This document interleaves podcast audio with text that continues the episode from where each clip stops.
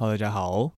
这集呢，我们要介绍法国另外一个很重要的产区，它叫做 The Loire Valley（ 罗亚尔河谷）。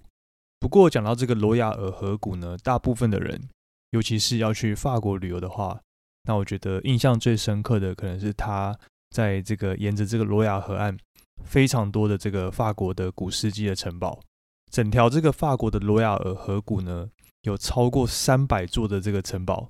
那他们大部分都是在这个十六世纪中期的时候盖的，它是属于这个法国文艺复兴式的这种建筑。那在现在呢，也是在这个法国很重要的一个观光的景点。话说呢，在这个十四世纪的时候呢，当时这个法国的国王他把宫廷把它迁到罗亚尔河这个地区，那他也让这边呢成为这个法国在当时的这个政治的中心。那在十六世纪的时候呢。有这个好几位的这个法国的国王，他们短暂的去统治过这个意大利。那当时这个意大利文艺复兴的这些呃遗产，就开始在这个法国这边然后生根发芽。那也导致了后来的这个法国的文艺复兴，有很多这个法国的贵族，他们聚集在这个罗亚尔河谷这边。那在达文西就是很有名的这个达文西，他也在这个十六世纪的时候呢。受到当时这个法国国王弗朗罗索一世的邀请，也来到了这个罗亚尔河谷。然后一直到了这个十六世纪的中期的时候呢，因为当时候有这个新教和基督教这个冲突，那再加上当时这个瘟疫的一个流行，那也让这个罗亚尔河的这个黄金的时期就这样结束了。不过呢，这个当时这个大量的装潢富丽的这些城堡，还是就这样保留了下来。那就像刚刚说的，他们现在成为是这个法国非常重要的一个观光的景点。在这个罗亚尔河呢，它的城堡分散在整个罗亚尔河的各处。这边呢有一个很大的城镇，它叫做图尔，它距离巴黎这边搭火车大约是两个多小时的时间。所以很多来这个罗亚尔河观光的人，他们都会选择在图尔这个城镇住上一个晚上。那我们今天呢，今天这一集我们就来介绍。呃，这个 The Loire Valley，这个罗亚尔河谷，这个很低调，但是又很高雅的一个葡萄酒的一个产区。那罗亚尔河呢，它是它其实是这个法国最长的一条河流，它从法国中部的这个山脉起源，然后往西边，最后流入了这个大西洋。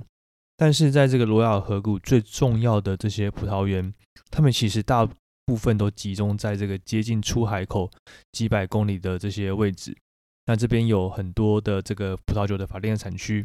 然后有风格非常多样的这些红白葡萄酒，还有粉红酒。那整个这个罗亚尔河谷呢，它其实主要可以分为四个次产区。那这边由东向西，它们分别是第一个是这个 Central Vineyards，中文呢叫做中央产区。那第二个呢叫做 Turin，中文呢是这个都汉这个产区。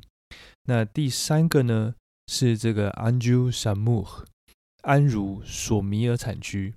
那第四个呢是囊突韦呃南特产区。那不过呢，这四个子产区其实他们并不是这个所谓的法定的产区，而且呢，其实和其他这几个就是比较大的法国产区不一样的地方是呢，在罗亚尔河谷这边，他们其实没有所谓的最。呃，大区这种地区级的一个概念，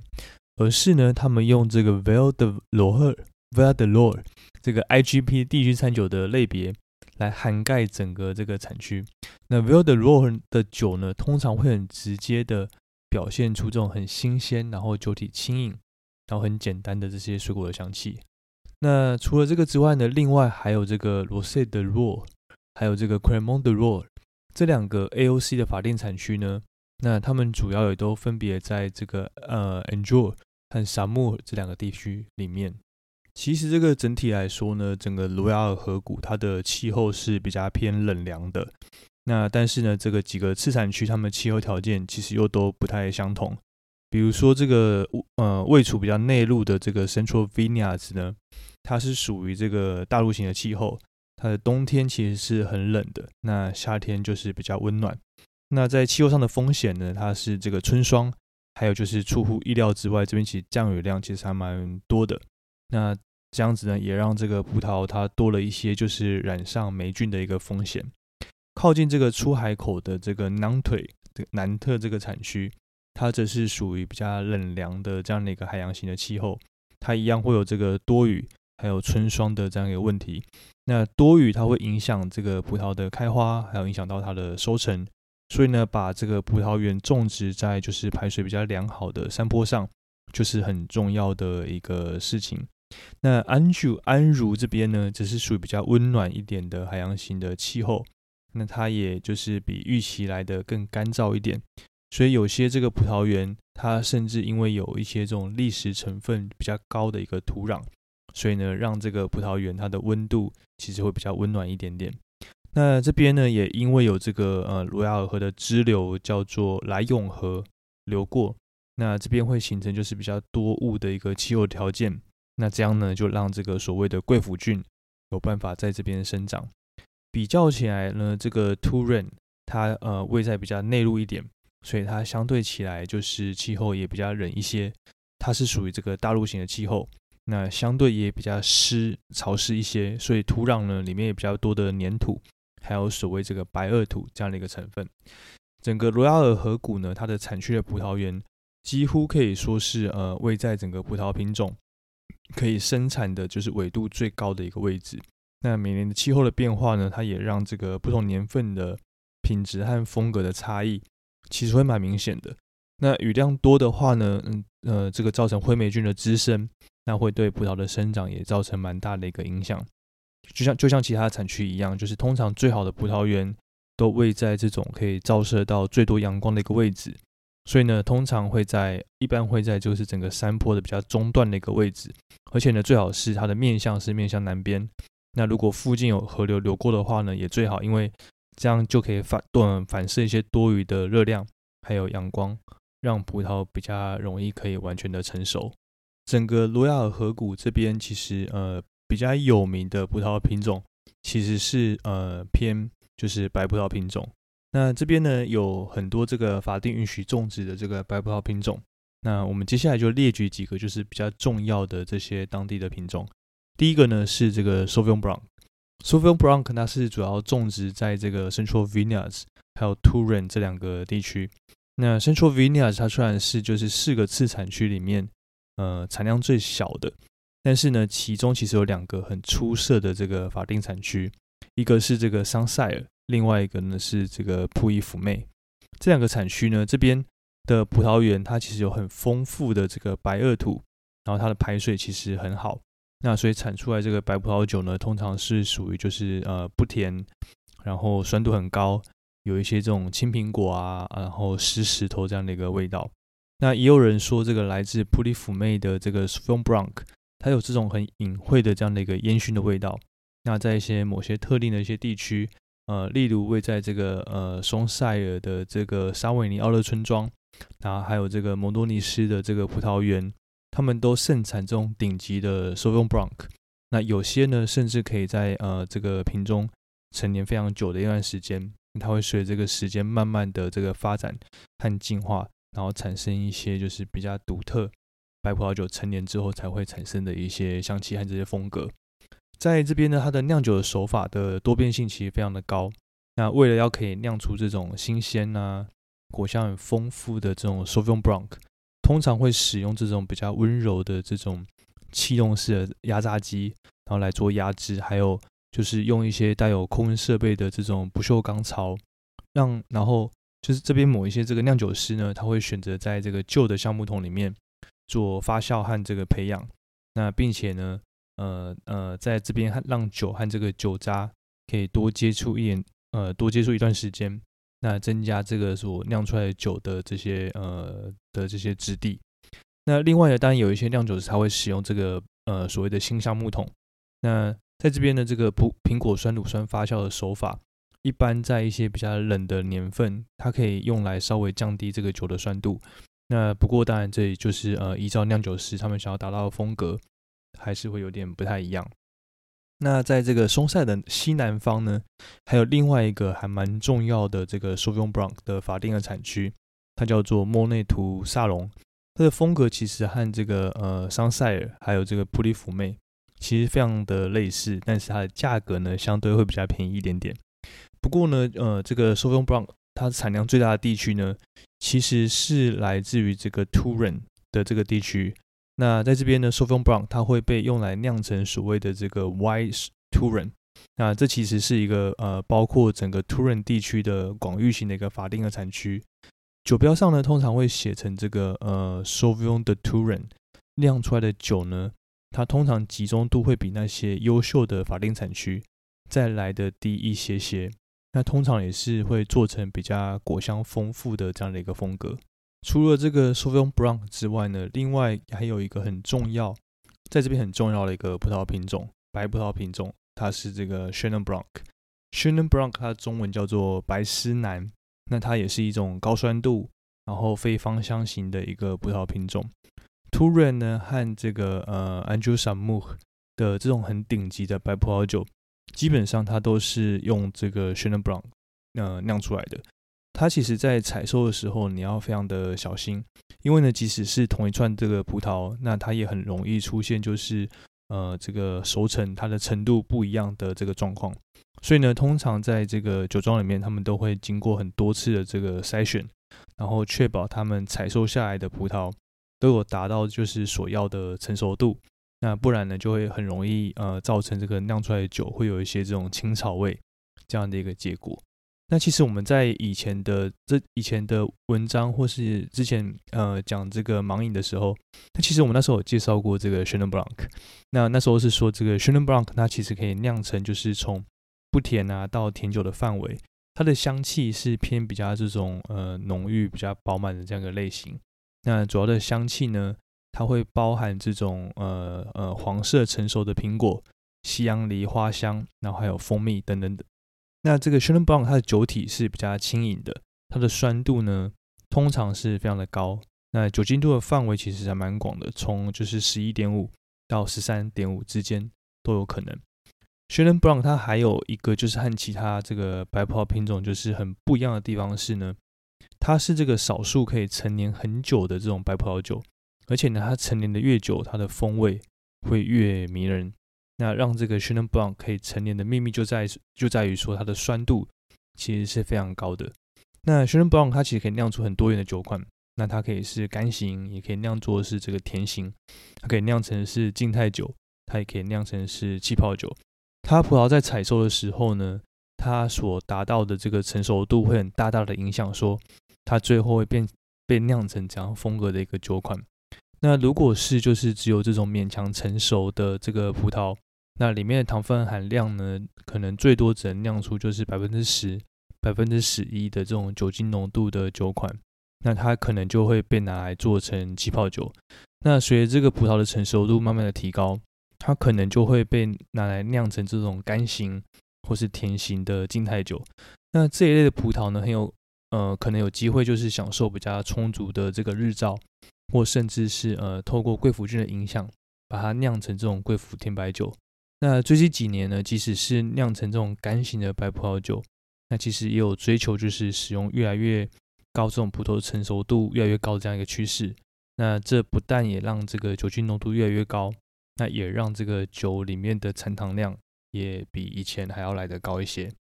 那年轻的这种收用呃 Chenin Blanc 呢，它可以依照这个葡萄的成熟度。来酿成就是很嗯不太一样的这个风格，从这种新鲜的苹果啊，到这种热带的水果香气都有可能。那不不甜的这个酒呢，它会有一些这种像是这种钢铁啊，一种这种烟熏的这样的一个风格。但是，如果是酿成这个甜酒的话呢，那通常会有这种贵腐菌所赋予的这种像是杏桃啊，或是这种柑橘皮这样一个味道。不论是这种干型或是甜型的这个 Chenin Blanc，它其实都有这种成年几十年的这样一个潜力。它也会随着这个时间越来越圆润，那香味呢也会越来越丰富，慢慢可以发展出一些像是这个蜂蜜啊、吐司或是干稻草的一些的这样的一个香气。而且呢，就是和它天然的这个高酸度也可以达到蛮好的一个平衡。那在这个气候和土壤呢，其实都对这个 Chenin Blanc 的风格。会有很大的一个影响，所以呢，在这个罗亚尔河谷呢，不同产区的风格其实可以有非常大的一个差别。比如说，位在这个呃呃呃图尔，它东部的这个雾雷这个产区呢，它其实就是生产这个 s h a n n o n Blanc 它的静态酒和气泡酒的一个很重要的一个产区。那根据不同的年份，它的静态酒可以酿成从不甜到甜型的酒款，它都有生产。那这边其实是属于比较冷凉的一个气候，它的土壤又是以这种粘土为主，所以呢，它生产的这个酒款呢，通常都是比较轻盈或是接近中等的这样一个酒体。那通常也都不会使用新橡木桶来做培养。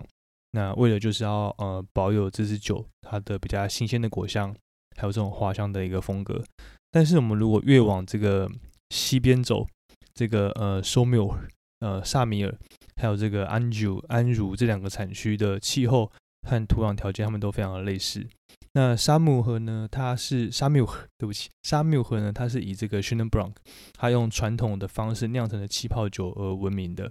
那 Anjou 呢？它有名的则是这种呃干型，就是不甜的这种白葡萄酒。那有时候呢，它会在这个呃新橡木桶里面去做培养，但呃也是就是有些酒庄他们会选择就是不这么做。在这个呃 Anjou 沙缪河的西边，那和呃这个呃 Turin。它比较起来呢，是这个属于比较温暖一些些的这个地区，然后比较干燥一点这样的一个气候，所以呢，它酿出来这个呃白葡萄酒，它就会属于这种比较倾向中等到饱满的酒体，那风格上也比较少这种花香的感觉。在这个呃沙弗尼耶村，他们是以这种酒体饱满的干型。呃，雪莲布朗呃闻名。那这边的葡萄园通常就是空气对流会比较好，那也因此就是抑制了这种贵腐菌的生长，那也让葡萄可以比较晚收成。那也因此呢，让让这边这个雪莲布朗它可以酿出这种酒体饱满、风格比较复杂的这种不甜的酒款。所以这边呢，它生产这个顶级的酒款呢，以他们可以在瓶中陈年非常久、数十年的呃，就是而闻名。那在这个罗亚尔河谷的南部呢？有一条支流，它叫做呃 River 来用来用河，在这边呢，这边的河谷里面，这个贵腐菌呢，它有办法生长的很好，那也就因此而诞生另外一个以以甜酒闻名的一个重要的产区，它叫做莱昂丘。那这边呢，又以这个两个产区，叫一个是这个休姆卡特休姆卡德，另外一个是邦尼苏，这两个产区呢，最为世界知名，他们甚至呢也有自己的这个产区的规范。讲完了这个 Sauvignon Blanc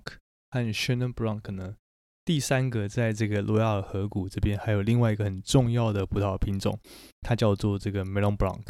这个品种呢，它其实有很多不同的别称，比如说呢，这个呃穆斯卡德或是勃艮第香瓜都是呃它的这个别称。那它的特性呢，是相对比较早熟，它可以抗霜冻，那也因此呢，让它很适合种植在这个气候寒冷的一个环境。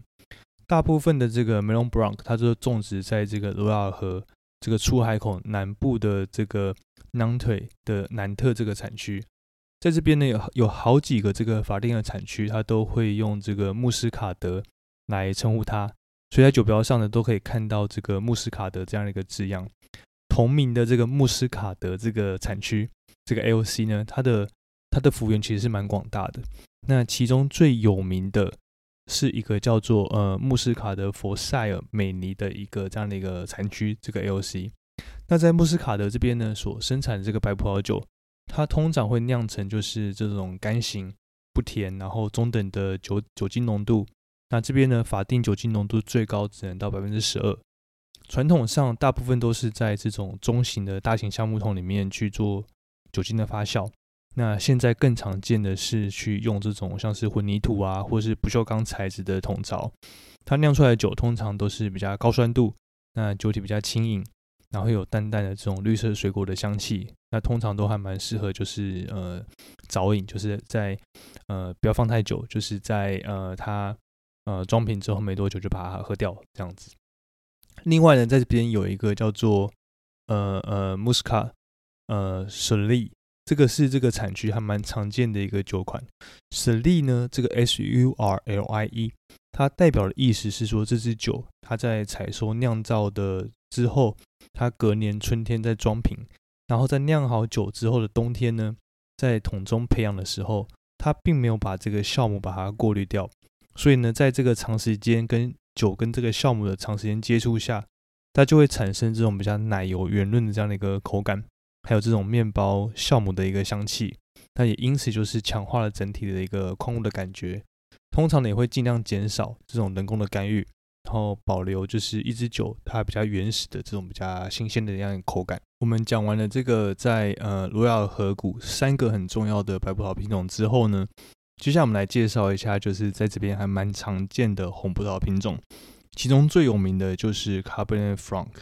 Cabernet Franc 它是呃中文是卡本内佛朗。它的特性是它会比较早开花，然后比较早收成，很适合在罗亚尔河谷这边来种植和生长。在这个罗亚尔河流域的不同的产区，那依照呃这边的气候条件、土壤的特性，还有就是酿酒手法的不一样，就可以酿出很多不一样的风格。比如说在这个土任这个产区呢，呃，Cabernet Franc 它有几个比较著名的产区是。呃，比如说包含在这个罗亚尔河它南部的一个叫西农那个地方，还有在整个河岸北部的这个呃布格伊，然后呢，还有另外一个是这个圣尼可拉的布格伊，在这几个法定的产区这边呢，如果一支酒的风格它是比较偏向酒体轻盈，然后果香丰富，适合就是比较早呃饮用的话呢。那通常就是来自于就是比较沙子泥土比较丰富的这样一个葡萄园。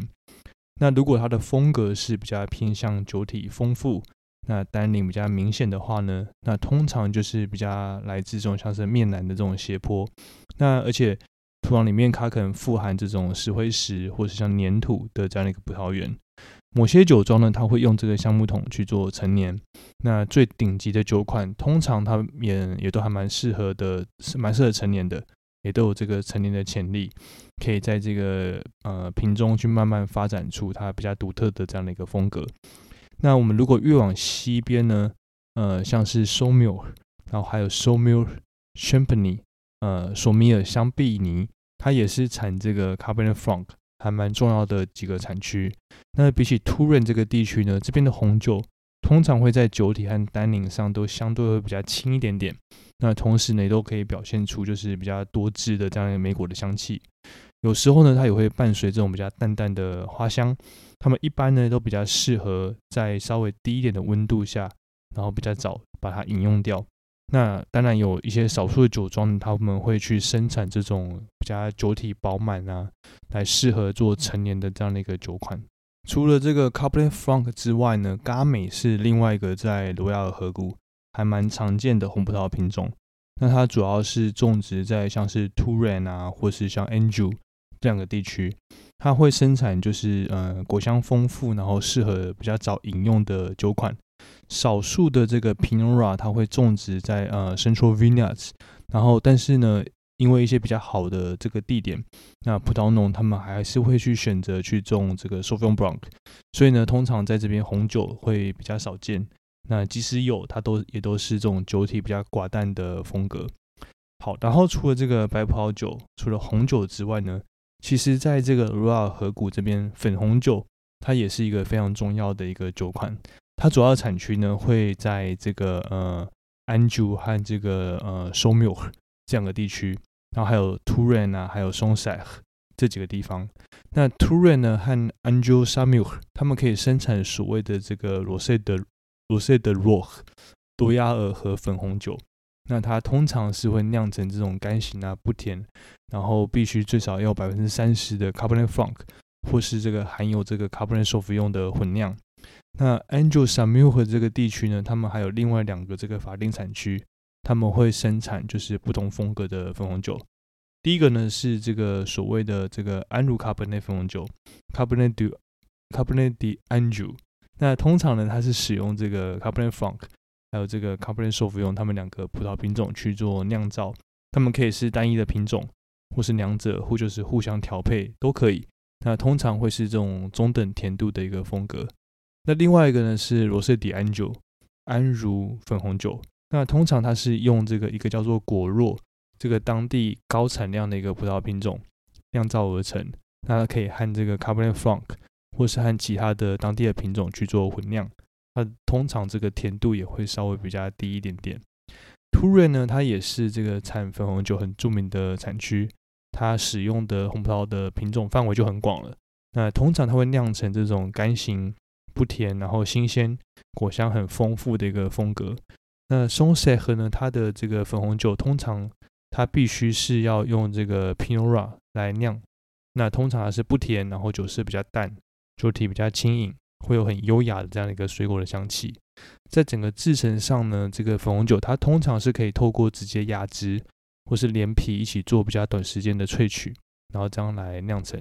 那通常这个发酵它会发生在这个中性的桶槽里面，它可以有很好的这个温度的控制，然后来维持住整个酒里面的一个香气。以上呢就是我们今天这一集的内容。那这个罗亚尔河谷其实是我非常非常想要去的一个产区，主要是呢因为这边的可看性实在是太高了。那如果这个规划的几天，然后在这边参观城堡、参观这些酒庄，我觉得一定是非常的惬意。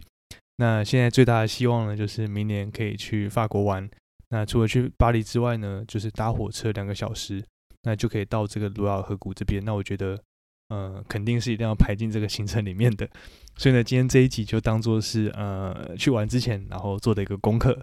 好，那今天这节内容呢，从这个资讯链接里面就可以找到今天这节文章。那我们听众也可以追踪我们的 IG 的账号。那每天早上都会在 Instagram 上面用这个 Story 的方式来出题目，让大家可以练习我们在这个 Podcast 里面所介绍的内容。所以如果还没有追踪我们的 IG 账号的话呢，也赶快追踪起来。如果想要支持我们节目的话，那从我们资讯栏链接里面就可以找到这个赞助的链接，可以选择呃任何你想要赞助的金额。如果喜欢我们节目的话呢，也请分享给。就是你也对葡萄酒感兴趣的朋友，或是在这个 Apple Podcast 或是 Spotify 里面给我们五星的评价。然后呢，也要注意，就是我们品酒不酗酒，喝酒不开车，开车不喝酒。就这样子，我们下集见，拜拜。